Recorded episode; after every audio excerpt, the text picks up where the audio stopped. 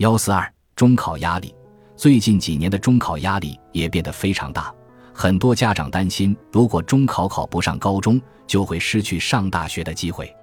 二零二一年三月二十三日，教育部办公厅发布关于做好二零二一年中等职业学校招生工作的通知，明确要求中等职业学校招生工作坚持职普比例大体相当。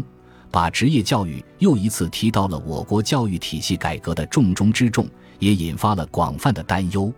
中考就要进行普职分流，而且是一一的比例，也就是说，会有接近一半的学生被分流，基本上与高中无缘。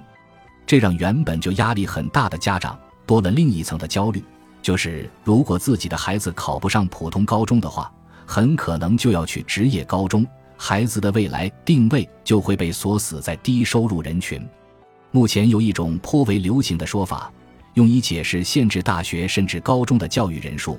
为了培养更多的职业技术人才，具体的实现方式则是通过职业高中来培养这些就业人员。信奉这一逻辑的人似乎认为，假如所有年轻人都上了大学，就会导致无人从事工人、服务员等职业。所以必须阻止一半左右的年轻人上大学，但上述逻辑似是而非。从经济学的角度来讲，只要薪资足够高，一定可以找到工人和服务员。对劳动者来说，即使拥有大学文凭，只要能拿到的工资足够高，他们还是愿意做工人、服务员甚至农民。如果所有年轻人都上了大学，不会没人去做服务员和工人。只是这些职业的工资或许会比现在更高。如果工人和服务员的工资接近专业人士，反而有利于缩小贫富差距。十几年前的大学生扩招政策曾饱受争议，但事后看来，这是一个非常正确的决定。拥有数量庞大的高素质劳动力，正是中国目前的优势所在。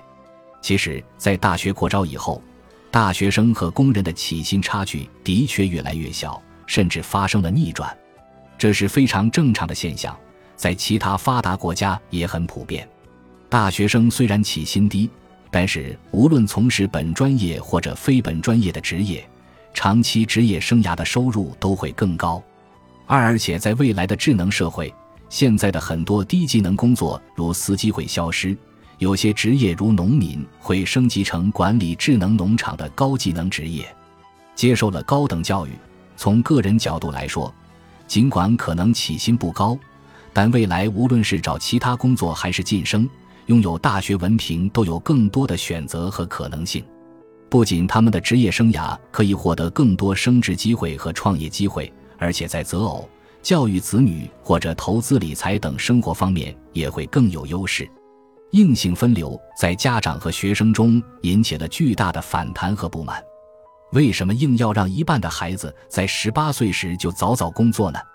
其实家长和学生的选择是对的。